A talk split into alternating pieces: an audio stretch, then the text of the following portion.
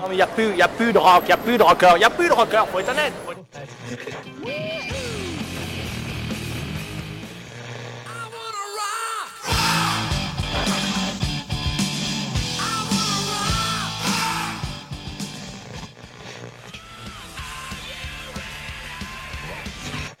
You'll never look at music the same way again.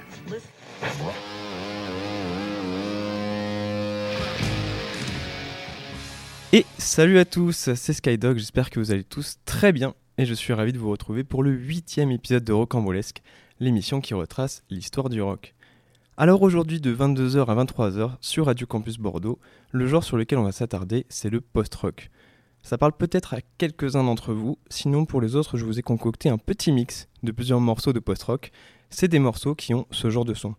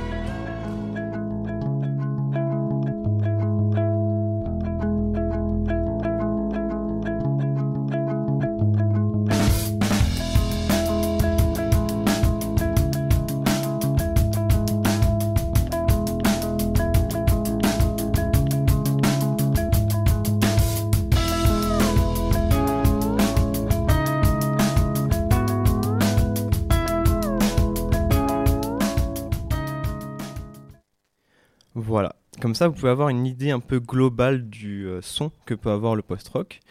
Donc pour faire simple, le post-rock c'est une forme de rock euh, expérimental qui ne suit pas les structures traditionnelles de la musique. C'est un genre qui se focalise sur l'exploration de nouvelles textures sonores, mais comme le post-rock c'est un terme un peu fourre-tout, je vais essayer d'expliquer ça de manière encore plus concrète. Généralement, les compositions de groupes affiliés au genre post-rock ont une durée plus longue que la moyenne, sont très très axés sur l'instrumental, même si on le verra, beaucoup de groupes ont fait le choix de ne pas oublier le chant. Les compositions comptent également beaucoup de sonorités vouées à créer une ambiance. Il y a une utilisation assez courante de sons électroniques. Les guitaristes de post-rock n'hésitent pas à utiliser une multitude de pédales d'effets afin d'avoir leur propre son. Et enfin, l'atmosphère des sons post-rock est souvent vouée à raconter une histoire ou au moins transmettre des émotions. Ok. Maintenant, parlons un peu de comment un genre comme celui-ci a pu émerger. Les premiers groupes de post-rock sont apparus au début des années 90, principalement au Royaume-Uni. Ça vient de groupes qui ont exploré de nouvelles façons de jouer et de composer de la musique rock, en s'inspirant de genres musicaux tels que le krautrock, la musique minimaliste, le jazz et la musique classique. L'un des premiers groupes à être identifié comme post-rock, c'est Talk Talk, donc le groupe qui a commencé comme un groupe de pop new wave dans les années 80. Vous connaissez, ce sont ceux qui ont fait ça.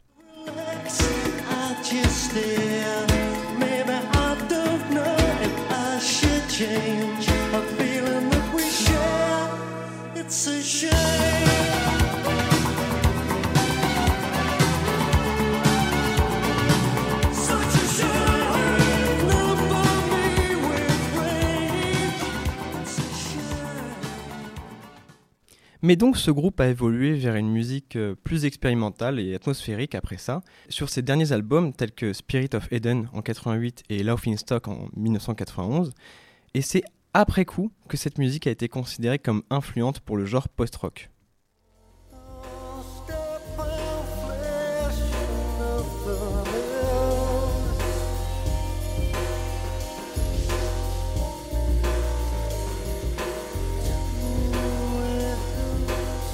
friend.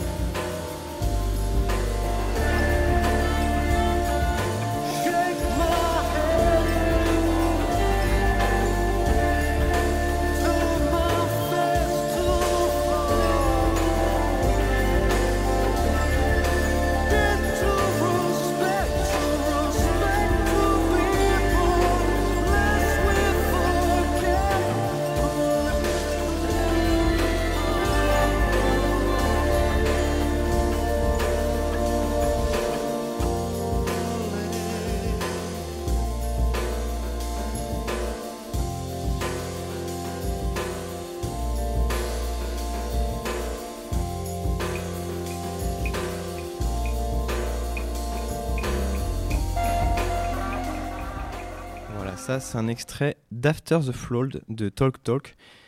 Et euh, donc, comme je vous l'ai dit, c'était un petit peu une influence pour le genre post-rock, même si il est important de noter que le terme post-rock lui-même, il a été popularisé que plus tard, au milieu des années 90, lorsque des groupes comme Mogwai, Tortoise et Godspeed You Black Emperor ont commencé à émerger et à se faire connaître sous cette étiquette.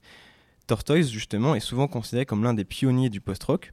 C'est un groupe qui a émergé de la scène alternative de Chicago dans les années 90 et a créé une fusion euh, unique de rock, de jazz et d'éléments électroniques qui a influencé de nombreux groupes post-rock qui ont suivi. Tortoise a également été l'un des premiers groupes à utiliser des instruments acoustiques et électroniques en combinaison, créant des textures sonores complexes et des rythmes polyrythmiques qui sont devenus une marque de fabrique du genre post-rock.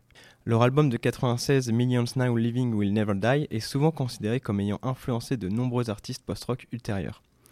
En somme, Tortoise est un groupe clé de la scène post-rock qui a créé un son innovant et influent, qui a inspiré de nombreux artistes du genre depuis sa formation dans les années 90. On va écouter un extrait seulement de leur morceau Jed, parce que le morceau en lui-même dure 20 minutes 58. Ouais, je vous ai dit que les morceaux de post-rock avaient tendance à être plus longs que la moyenne, donc on écoute le début.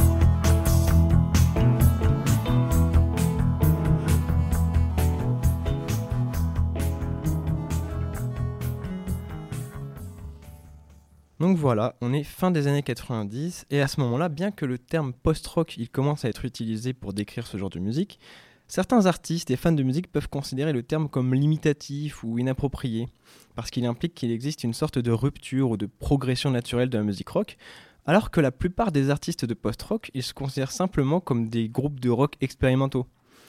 En fin de compte, l'étiquette post-rock, avant de faire l'émission, il faut avoir en tête que c'est une étiquette qui donne une idée générale de cette musique, mais chaque groupe de post-rock a sa propre approche. Et il est préférable de prendre le temps d'écouter leur musique pour mieux comprendre ce qu'ils offrent. Certains groupes de post-rock tirent vers le métal, tandis que d'autres vont euh, vers des compositions beaucoup plus calmes. Et l'un des groupes un peu difficiles à classer, c'est Godspeed You Black Emperor, le groupe que j'ai cité juste avant comme faisant partie des pionniers du genre. Donc Godspeed You, ils ont fait parler d'eux en 2000, avec leur participation au festival de musique All Tomorrow's Parties. Le groupe avait été choisi pour être la tête d'affiche du festival, mais ils ont décidé de boycotter l'événement en signe de protestation contre la politique de la société de production Clear Channel, qui, à l'époque, possédait de nombreuses stations de radio et de salles de concert aux États-Unis. Godspeed You Black Emperor a publié un communiqué dénonçant les pratiques commerciales de Clear Channel et leur contrôle sur l'industrie de la musique, affirmant que leur entreprise est une insulte à la musique, à la liberté de parole et à la pensée créative. Donc pour resituer un peu, Clear Channel c'était une entreprise américaine de médias et de divertissement qui était autrefois l'un des plus grands conglomérats de médias au monde. Au début des années 2000, Clear Channel c'était l'une des principales propriétaires de stations de radio aux États-Unis avec plus de 1200 stations dans tout le pays. La société était également propriétaire de nombreuses salles de concert et d'événements, ce qui lui a permis d'exercer une influence considérable sur l'industrie de la musique. Et justement, Clear Channel a été critiqué pour sa politique de consolidation des médias et pour son influence sur la programmation musicale à la radio et dans les concerts. Donc certains artistes avaient accusé l'entreprise de favoriser les artistes qui avaient des contrats avec ces labels affiliés au détriment des artistes indépendants. Et c'est donc dans ce contexte que Godspeed You Black Emperor a décidé de décliner l'invitation de Clear Channel. Le groupe a également appelé les autres artistes à se joindre à eux dans leur protestation. Et finalement, plusieurs groupes les ont rejoints dans leur boycott, notamment Sonic Youth, The Flaming Lips et Pearl Jam. Donc c'est pas rien. Et au final, figurez-vous que le festival a été annulé en raison des désistements, mais la protestation a mis en lumière les pratiques commerciales problématiques de Clear Channel et a démontré la capacité des artistes à se mobiliser pour défendre leurs convictions. Cette anecdote, elle témoigne de l'engagement politique de Godspeed You et de leur refus de se conformer aux pratiques commerciales de l'industrie de la musique. Le groupe a continué à se produire et à enregistrer depuis lors, et leur musique, reste un témoignage puissant de leur vision artistique et de leurs convictions politiques. Donc on va écouter un morceau de ces petits rebelles, on va écouter The Dead Flag Blues, mais encore une fois je suis navré, puisque ce sera seulement un extrait parce que le titre original dure 16 minutes 30, et on n'a pas leur temps à vrai dire. C'est parti.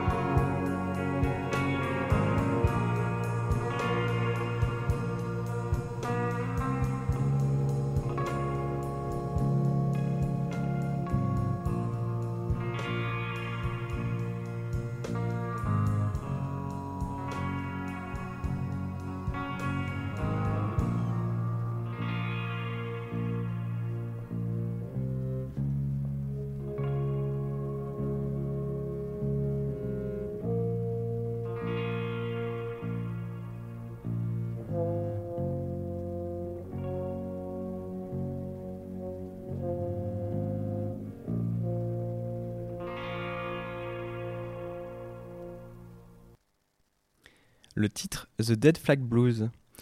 Et maintenant, on va parler du groupe Mogwai, donc un groupe qui est apparu à peu près dans les mêmes années, au milieu des années 90.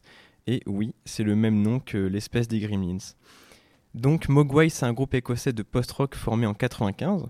Leur musique, elle est caractérisée par des guitares explosives qui contrastent parfois avec les ambiances atmosphériques. Et ce groupe, il est connu pour avoir participé à un projet un peu original. En fait, en 2013, le groupe a réalisé la bande originale du documentaire Zidane, A 21 Century Portrait. C'est donc un documentaire qui suit euh, bah, Zizou, tout simplement, lors d'un match de foot, et la bande originale de Mogwai accompagne les images. Donc pour créer la musique du documentaire, Mogwai a décidé de regarder le film en silence et d'improviser des morceaux qui correspondraient à l'atmosphère et aux émotions du film. Le groupe a travaillé rapidement et efficacement, créé des morceaux qui allaient devenir une partie importante de l'expérience cinématographique. Et lorsque la bande originale a été présentée pour la première fois en public, Mogwai a joué en direct pendant la projection du film. Les membres du groupe se sont installés sur scène avec leurs instruments et ont joué la bande originale dans son intégralité en synchronisation avec le film.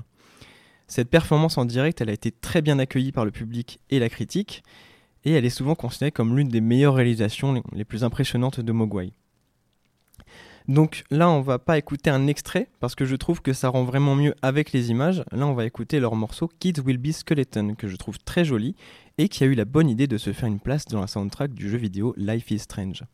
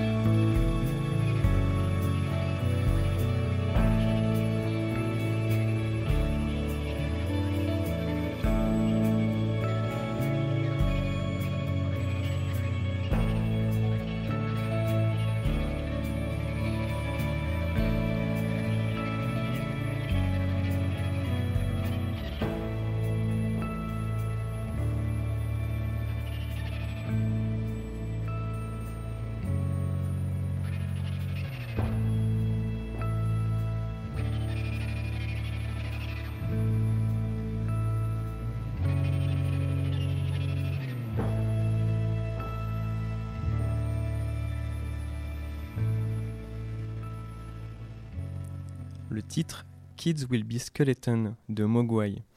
Un groupe inévitable quand on parle de post-rock. Un autre groupe culte, ce sont les Islandais de Sigur Rós.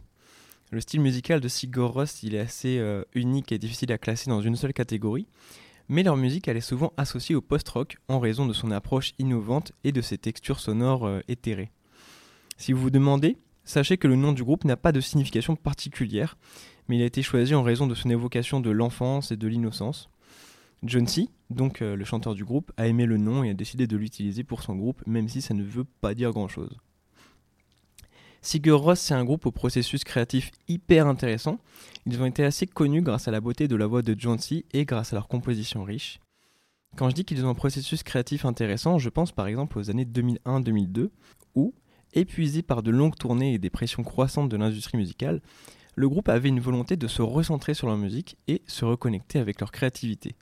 Les membres de Sigur ont décidé de créer un album qui était presque entièrement instrumental et qui ne comportait pas de titres de chansons ou de paroles. Et ça a donné l'album qui se fait appeler Parenthèse. En fait, le vrai nom de cet album, c'est une parenthèse ouverte et une parenthèse fermée. Forcément, quand il est sorti, eh bien, tout le monde s'est retrouvé un peu bête à se demander comment il fallait l'appeler. Au final, il se fait communément appeler Parenthèse. Donc cet album qui devait surtout être un moyen pour eux de se ressourcer, il a été salué par la critique pour son originalité et son atmosphère immersive.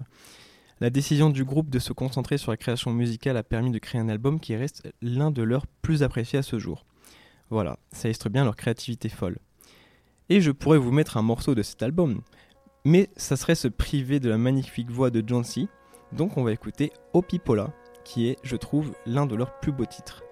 On a là une mélodie très touchante avec un texte magnifique qui parle de l'innocence, de l'enfance, tout ça chanté en islandais, c'est sublime.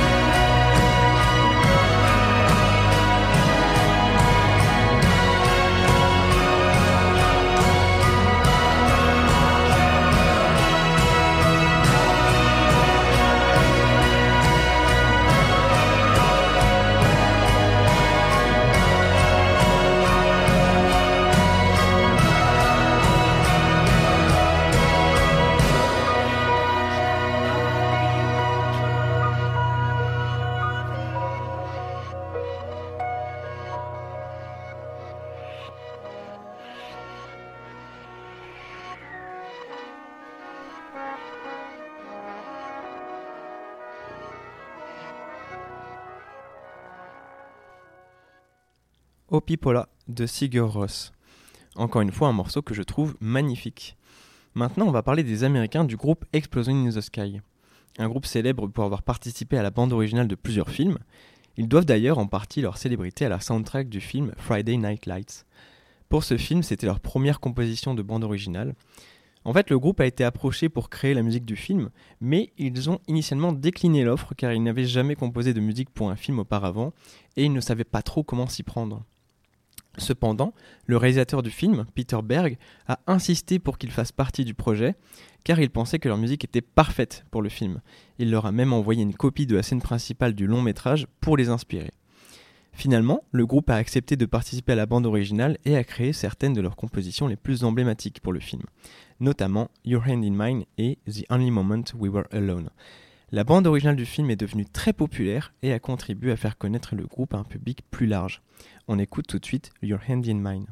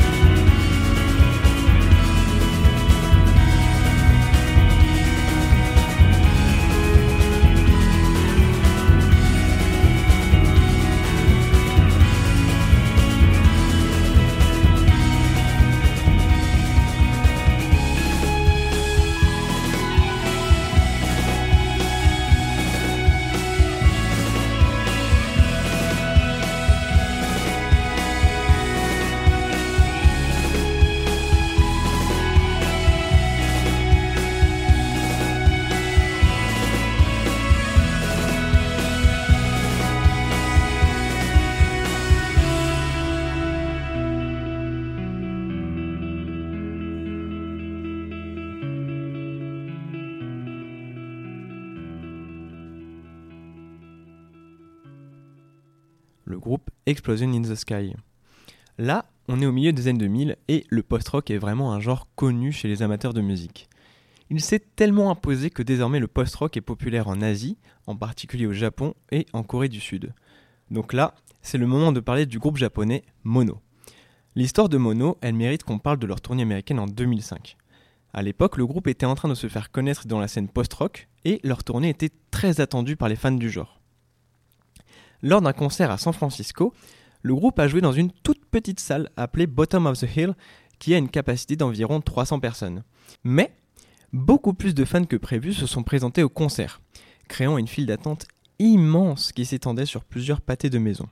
Le concert était complet, mais les fans qui n'avaient pas réussi à obtenir de billets ont commencé à écouter le concert à l'extérieur de la salle, en se regroupant autour des fenêtres pour entendre la musique. Finalement, les organisateurs ont ouvert les portes pour permettre aux fans supplémentaires d'entrer dans la salle, et cette expérience a été une preuve de la popularité croissante de Mono et du post-rock en général. Elle a également montré à quel point la musique de Mono était appréciée par ses fans, donc évidemment depuis, le groupe est devenu une figure de proue de la scène post-rock et continue à se produire dans le monde entier, attirant des fans passionnés de partout. Et récemment, sur Bandcamp, ils ont sorti à la période de Noël un titre nommé Silent Embrace, que j'ai pas arrêté d'écouter ces derniers temps. C'est un titre qui est sorti pour préparer la sortie de leur futur album qui arrivera dans un mois, donc on n'a jamais été autant à la page dans cette émission. On écoute Silent Embrace, un morceau vraiment tout doux, mais qui prouve encore de leur talent pour mélanger son rock et piano.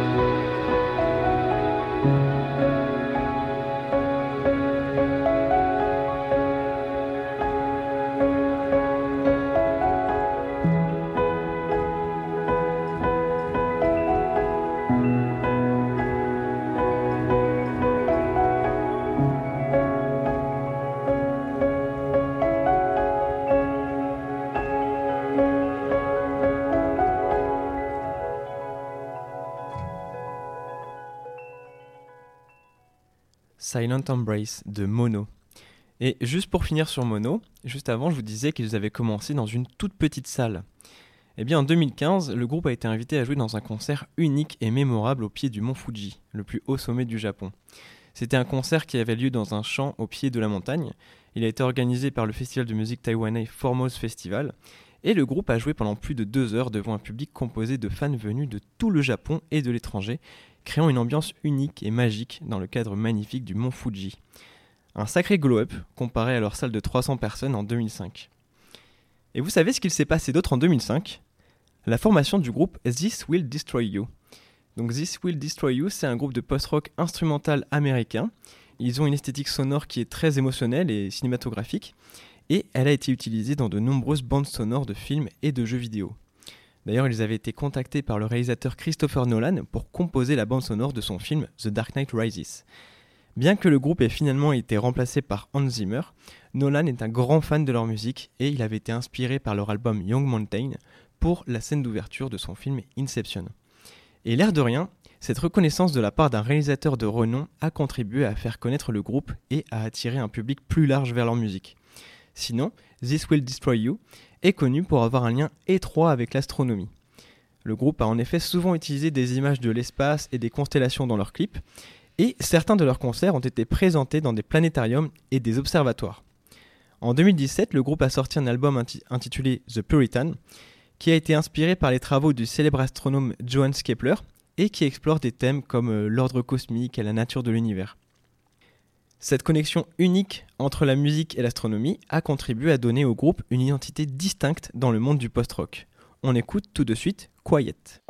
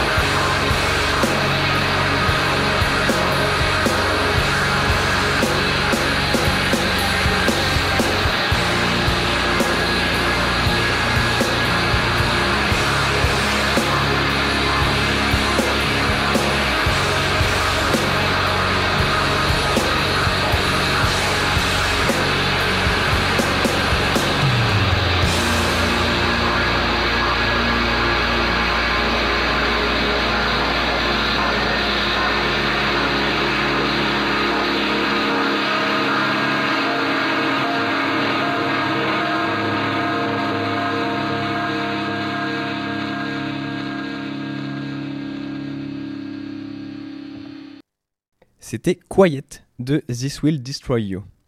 Maintenant, on va parler de God is an Astronaut, qui est un groupe de post-rock instrumental originaire de Dublin. C'est un groupe bien installé, qui fait désormais partie des piliers du post-rock. Et lors de leur tournée en Europe en 2011, le groupe a joué dans une église du XVIIIe siècle en Pologne. Au début du concert, les membres du groupe ont été surpris de constater que le public était assis tranquillement sur les bancs de l'église, plutôt que de se tenir debout devant la scène comme c'est souvent le cas dans, dans les concerts de rock. Le groupe a rapidement compris que le public était en train de vivre une expérience musicale unique et émotionnelle, en harmonie avec l'acoustique de l'église et la musique planante de God is an Astronaut. Au fur et à mesure que le concert avançait, le public s'est laissé emporter par la musique du groupe et a commencé à se lever de leur siège pour danser et applaudir. À la fin du concert, les membres du groupe ont été accueillis par une ovation debout de la part du public qui les a remerciés pour cette expérience musicale inoubliable. Cette expérience a laissé une marque indélébile sur le groupe qui a depuis lors cherché à jouer dans des lieux inhabituels et inattendus pour créer des expérimentations musicales uniques et émouvantes pour leur public.